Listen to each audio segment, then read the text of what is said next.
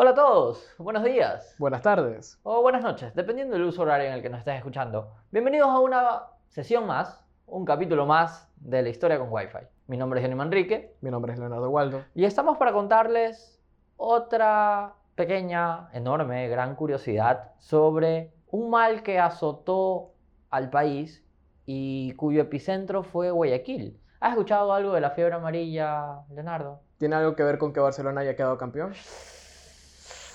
Una marea grande. Seguramente que sí. Algo muy contagioso, seguramente que sí. Y que disparó los casos de contagios está por verse en el próximo año. Sin duda alguna, la fiebre amarilla azotó al país en diversas ocasiones. Sí. Sufrimos de piratas, sufrimos de catástrofes naturales y pestes también. Incendios como bestias a lo largo de la historia de Guayaquil, más que nada. ¿Y por qué? ¿Por qué siempre Guayaquil? ¿Por qué somos tan salados? Si vamos para atrás y revisamos la historia, que para eso también venimos, nos encontramos con diferentes facetas y el golpe de la fiebre amarilla fue sin duda uno de los golpes más fuertes en la historia de la ciudad de Guayaquil. Entonces, Leonardo, ¿qué pasó? Pues debemos de darnos cuenta, primero que nada, que Guayaquil, al ser un puerto eh, estratégico, básicamente para la distribución de diferentes alimentos, de servicios a toda Sudamérica, de parte de Europa, de Asia y viceversa, nosotros hacia allá, eh, hay un gran flujo de personas, de eh, navegantes y que a, su vez ellos traen tanto como cosas buenas como sus costumbres y eh, tradiciones, también nos han traído algunas que otras enfermedades como la fiebre amarilla. Eh, la fiebre amarilla era una, se convirtió en una pandemia que tenía entre los síntomas dolor de cabeza, escalofríos, tenía una coloración amarilla en el cuello y en el pecho, eh, una fiebre alta, somnolencia, hemorragias y un vómito negro. ¿Tú qué harías si vomitaras de color negro? Yo he escuchado de muchas personas que luego de que ingieren bebidas alcohólicas de ron y una cola negra, tienen ese tipo de vómitos, pero como una enfermedad sería terrorífico. Aunque escuchándote, notamos cierta similitud con lo que pasa con el COVID y en parte con el paludismo y el dengue. Sí, o sea, y lo peor de todo es que no solo es los síntomas, sino lo que causó en sus distintos golpes a la ciudad ya en el siglo XIX, en el siglo, a inicios del siglo XX también, eh, que no solamente era, ah, están saturados los servicios de salud, sino que por lo tanto moría gente, había cuerpos en la calle. Espérate, espérate. No, no, no, no estoy hablando de 2020, marzo en Guayaquil, estoy hablando de 1918. Ah. Ay, qué coincidencia. Sí, ¿por qué siempre Guayaquil? Y el aparato o el sistema de salud no estaba preparado ni apto para este tipo de acontecimientos. Si hoy en día no estábamos preparados para algo así peor, mucho peor en esa época en la que Guayaquil era básicamente lo que hoy conocemos como el centro de la ciudad y de ahí manglares y zonas eh, que no está en condiciones para ser 100% habitable. Ok, hasta ahora la historia se pinta un poco trágica. ¿Cómo va evolucionando la historia de la fiebre amarilla en Ecuador? Sé que la fiebre amarilla no solo azotó al país, sino que tuvo repercusión en América Latina y en Centroamérica. Pero ¿cómo llega a Guayaquil?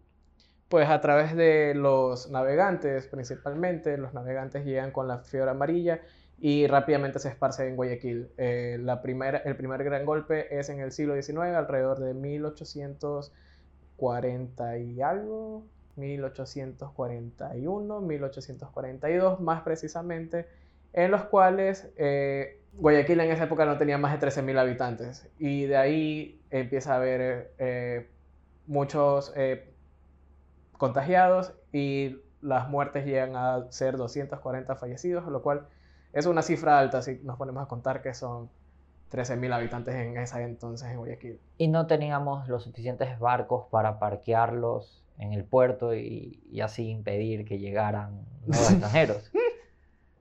No, creo que no teníamos a una mano dura en ese entonces que estuviera al poder de, la, de esa toma de decisiones en la ciudad. Porque al final quizás y pusieron en primera instancia la economía, como quizás se pudo haber hecho en el año 2020. Sin embargo, yo escuché, o investigando un poco este tema, que tuvimos un personaje muy, muy favorable para la ciudad, llamado Vicente Rocafuerte, que era el gobernador de la época, el cual ordenó muchísimas cosas, además de la asistencia, sino entre sus peculiaridades era el fusilamiento a las personas que especulaban en contrabando.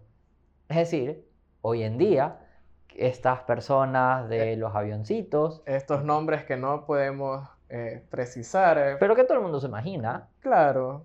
Probablemente estuvieran debajo de la tierra con múltiples pecados a rendir con Don Sata o con Don Pedro, como ellos consideren.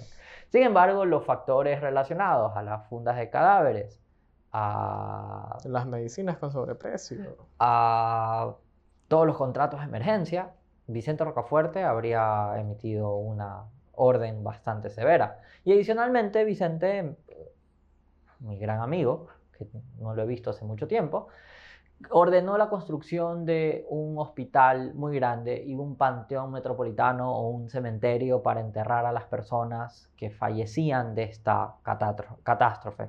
Adicionalmente, sabíamos, o Vicente Rocafuerte ordenó que estas personas que tenían condiciones o se, se habían contagiado pudieran lavar la ropa en el estero porque la situación era descabellada. Se quemaban personas, se dejaban botadas personas, perdón, cadáveres en la, en la calle, y era una situación muy similar a lo que vivimos en 2020, en marzo, para ser muchísimo más concreto. Pero hasta ahora todo es fúnebre. Sí, después de este gran golpe de la fiebre amarilla en Guayaquil, eh, pasan algunos, algunas décadas hasta que vuelve a haber otro gran golpe, otra gran infección masiva en la ciudad, más precisamente en el siglo XX, ya estamos situados en 1916, 1918, y es aquí donde entra un personaje histórico, pero que no muchos conocemos más allá que el nombre de una calle. ¿Tú has escuchado de Hideo Noguchi? Noguchi, Novita, Noguchi. Noguchi, la calle en el centro. Sí, centro-sur de Guayaquil. No, Gucci, Gucci-bu. Creo que es un plato japonés. Pero no, no, conozco Noguchi. ¿Qué pasó con Noguchi? ¿Quién es Noguchi? Noguchi eh, fue un gran doctor, una eminencia en el mundo de la medicina, que japonés, como puede llegarse a notar por su nombre, que llega a Guayaquil en 1918 pero creo que estamos avanzando muy rápido en cuanto a la vida de Noguchi, porque creo que es un ser, una persona tan inteligente y que tiene tantas cosas interesantes de las cuales eh, se puede hablar, que hay que recapitular un poco en cuanto a la vida de Noguchi. Noguchi nace en Fukushima, una ciudad que siglos después, bueno, décadas después, iba a ser golpeada por Estados Unidos y una pequeña bomba nuclear. Pequeña, ok. Eh, nace en 1875, 1876, perdón. Hay algunas discrepancias con la fecha exacta, unos dicen que noviembre, otros dicen que octubre. Este, Noguchi era una persona muy pobre, su madre trabajaba en dos, en tres trabajos, ella misma tenía que sembrar la comida, las verduras que tenían que comer en su casa. Entonces, en, una en uno de estos momentos, entre comillas, libres, en los que ella iba y recopilaba las verduras en su patio trasero, ella deja hirviendo una olla de agua en un fogón en el mismo cuarto donde estaba durmiendo en ese momento y de ello. Eh, ya cuando regresa se encuentra con una escena horrible en la que prácticamente su hijo estaba quemado por eh, el fogón por lo que la mamá se pone a pensar, ok, no puedo dejar que este muchacho vaya a trabajar en el campo, entonces tiene que dedicarse al 100% en sus estudios. Ya. Entonces el niño empieza a ser un prodigio, eh, le encanta la, la, enseñanza que le dan en la escuela y no solamente eso, sino que busca instruirse por otros medios a pesar de su, de su pobreza, por así decirlo. tenía que recurrir a que algunos profesores y compañeros le puedan ayudar con libros, tenía un gran amigo que el, el papá le ayudaba a cubrir algunos gastos de su educación, ya que estaba al tanto de que Idello eh, no tenía el dinero suficiente para comprar que los libros, que esa gran lista de útiles escolares que hoy en día nos pueden dar a nosotros en nuestras universidades o colegios o escuelas. Ya. Imagínense para esa, esa familia. Eh, Hideyo Noguchi precisamente no se llamaba Hideyo, su nombre era Saisaku. What? En- ajá, Así como el alias, así. Como Jorge no sé cuánto, alias Rasquiña. no tan precisamente de esa manera, pero él nace llamándose Se- Seisaku y toda su vida hasta los 21 años él era Seisaku Noguchi y de ello no existía. Ya. Pero ¿qué es lo que sucede? Que él ya una vez terminado el colegio, terminada ya la universidad, que se gradúa de médico a los 20 años, Lo cual es algo impensado, eh, ya que tengo 25 actualmente y sigo estudiando mi carrera.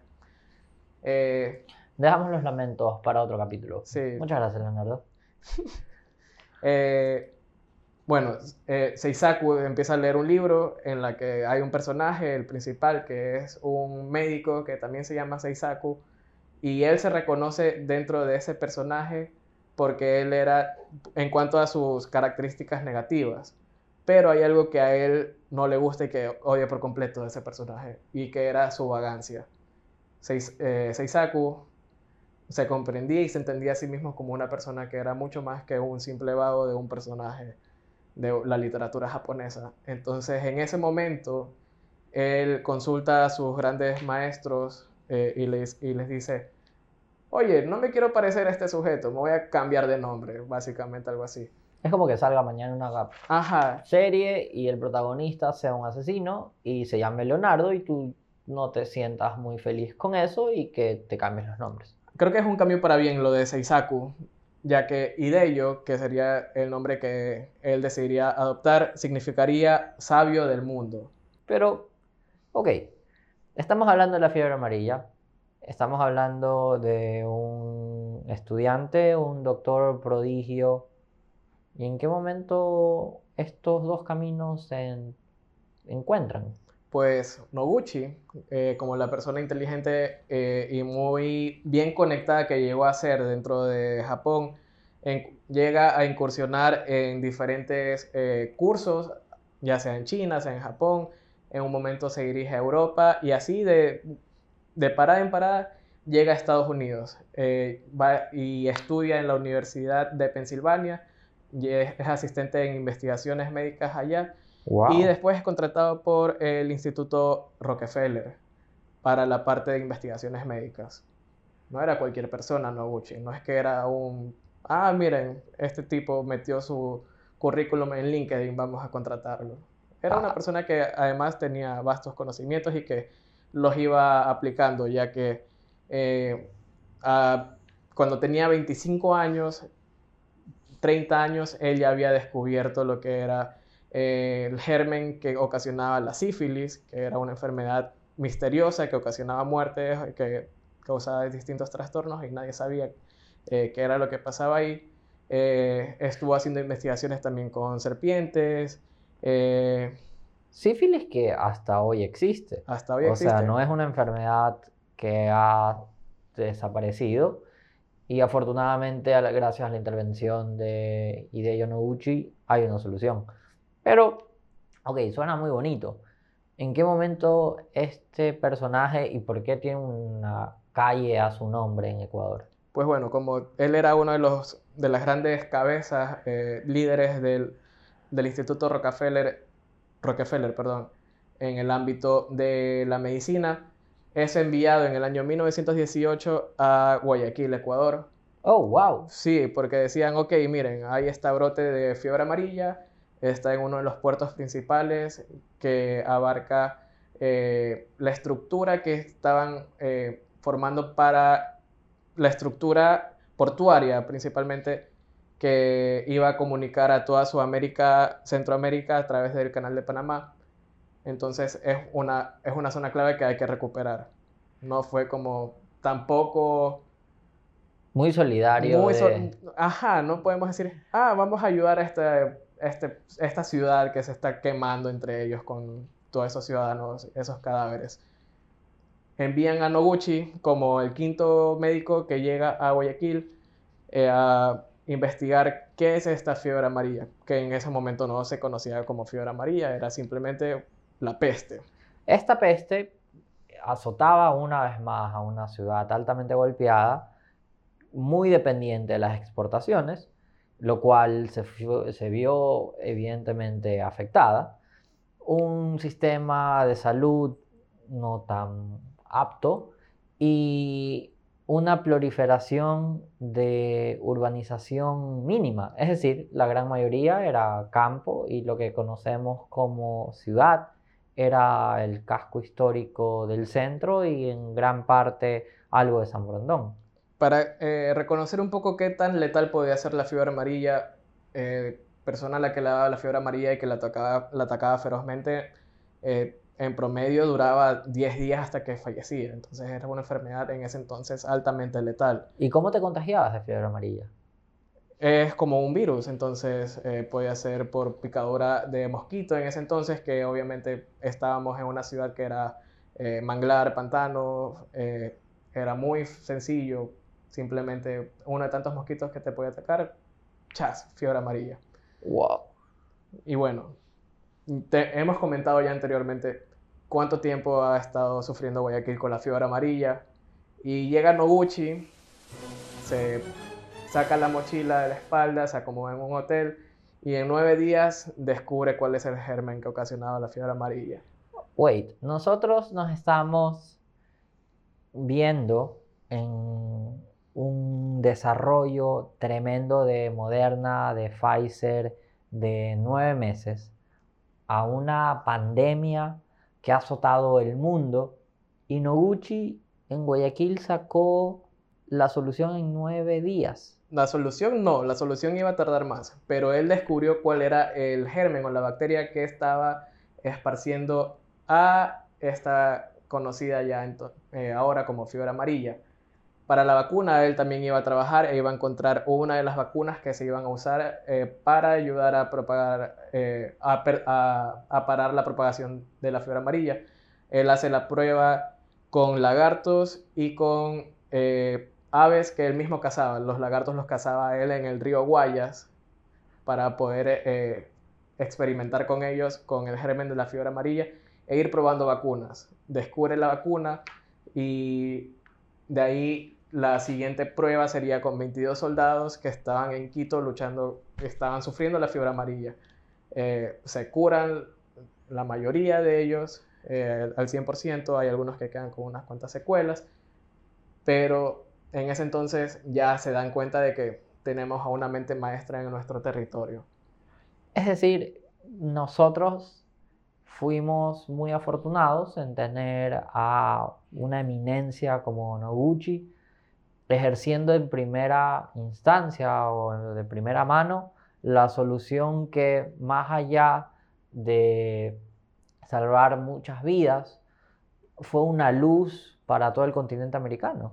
Sí, porque ya después de que él se va de Guayaquil, él se queda desde julio de 1918 hasta casi finales de octubre bueno, eh, y podemos decir que Noguchi no es que cogió su, mochila, se fue para Nueva York y dijo, bueno, chao fiebre amarilla, me regreso a mi departamento de la Quinta Avenida de Manhattan. Ay, qué lindo. Tenía una buena vida, más allá de que él mismo después decidía irse a una ciudad en caos, a otra ciudad en caos, a otra ciudad en caos, con fiebre, con fiebre amarilla y con estas grandes pandemias. Él recorre la costa de Centroamérica, Sudamérica, se va para México, se va para Perú, se va para Chile, eh, ayudando a combatir la fiebre amarilla, ya que debemos de entender que no solamente estaba presente en Guayaquil, Guayaquil era el epicentro en Sudamérica, era el lugar al que con más fuerza atacó la enfermedad, pero habían otros puntos en los que estaban también luchándola y así él se dedicó la siguiente década de su vida a ir ayudando a combatir a la fiebre amarilla y sus distintas cepas y mutaciones. Hablando de cepas y mutaciones, una vez que Noguchi sale de la ciudad de Guayaquil, el puerto de Guayaquil coloca eh, como un distintivo, como un eslogan, Puerto Guayaquil, ciudad libre de fiebre amarilla. Es decir, la peste era tal que no solo ahuyentaba actividad económica, sino era un factor social que estaba arraigado a nivel de la sociedad. Se conoce que Vicente Rocafuerte, en una de las primeras, de los primeros brotes de COVID, fiebre, fiebre amarilla, fiebre amarilla COVID, tenía un bono, se envió dinero a ciertas casas donde habían más de un enfermo. Muy parecido a lo que hizo Estados Unidos en cuanto a la recesión que vivió con Donald Trump previo a las elecciones y lo causado con esta pandemia. Viendo desde un punto social, hoy en día podremos decir que la pandemia nos ha encerrado, nos ha mutado y también nos ha dejado ver quizás los perfiles más solidarios del ser humano, del ecuatoriano, del guayaquileño, y también hemos podido ver una parte muy gris que quizás jamás habríamos visto. Sin embargo, la aparición de Noguchi son como esos milagros que nos pasa de, de década en década, de siglo en siglo, que aparece un José Joaquín de Almedo, que aparece un Vicente Rocafuerte, que aparece un Velasco Ibarra, que aparece un Hideo Noguchi, que desde el convenio con Japón en 1918 termina abrazando estas dos tierras sufridas, pequeñas, pero ampliamente solidarias, y que le rinde un homenaje a un personaje que es más que una calle en el centro de Guayaquil. ¿Qué más logró? Eh, debemos entender que Noguchi llegó a tal nivel de reconocimiento en Ecuador que el mismísimo presidente Alfredo Bacarizo Moreno en ese entonces decidió nombrarlo, conmemorarlo con el título de coronel honorario, obviamente, coronel honorario de salud del ejército, lo cual no era cualquier cosa porque también le entregaron un uniforme eh, como símbolo de agradecimiento y un sable. Sé que en el Teatro Olmedo organizaron una despedida donde la multitud local fue a despedir de probablemente uno de los héroes que hoy no tiene la fama que se merece ni el reconocimiento respectivo. En cuanto a esa multitud local en el Teatro Olmedo después de cuatro meses de que él haya llegado, ¿tú crees que hayan ido con mascarilla?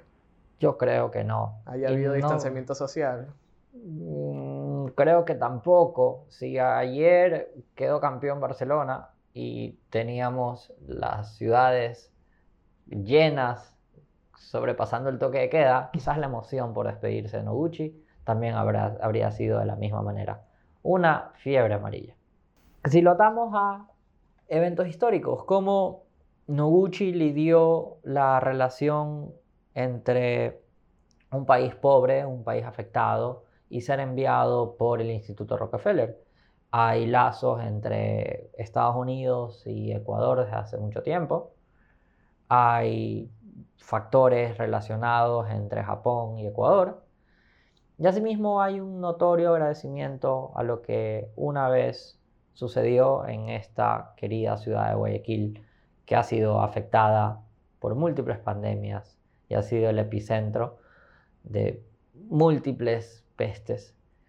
Sin embargo, siempre logramos destacar la valentía, la solidaridad y la luz de múltiples personajes que han llevado a la ciudad de Guayaquil, al país Ecuador, a donde está.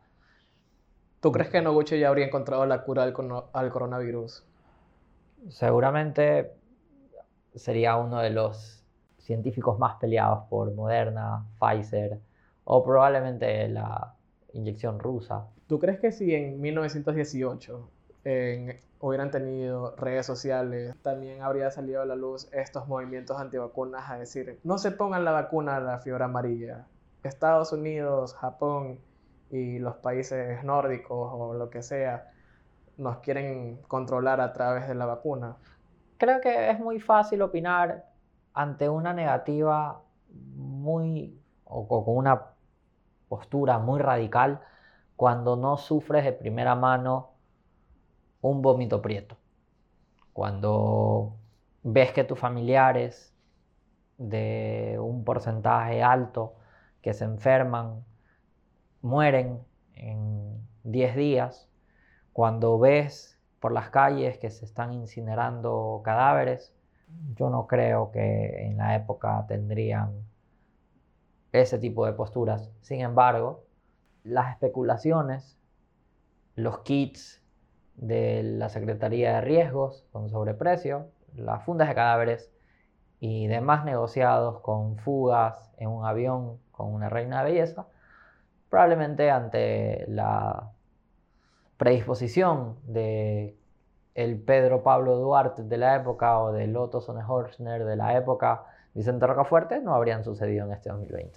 Para concluir, yo quisiera preguntar, ¿por qué nosotros no conocemos desde que somos pequeños sobre estas personas que han sido claves en el desarrollo de una sociedad ecuatoriana? Porque, por ejemplo, en Noguchi, creo que solamente, al menos desde mi, desde mi perspectiva, yo solamente he escuchado en la calle de ahí no nos han contado como que si fuera un héroe nacional, porque al final eso es lo que Noguchi es. Porque casi un siglo después, en 1920, Guayaquil fue declarada ciudad libre de fiebre amarilla. Este 2020 no podemos declararnos como ciudad libre de COVID. Sería un hecho muy lindo, pero seguramente con el descubrimiento de esta vacuna en 2021 podemos agradecer a todos los científicos y entre ellos seguramente hay mentes brillantes como la de Noguchi, con diferentes influencias y esperemos entre ellas ecuatorianas, que puedan seguir salvando estas vidas. Esto ha sido la historia con Wi-Fi, un nuevo capítulo en el que les dejamos la duda. Noguchi habría descubierto la vacuna o la solución ante el COVID. Y los esperamos en un siguiente capítulo. No se olviden que en Instagram estamos como arroba la historia con wifi, donde estaremos muy felices de escucharlos. Mi nombre es Leonardo Waldo. Y mi nombre es Johnny Manrique. Y nos vemos en una próxima ocasión para irnos de Remember Histórico.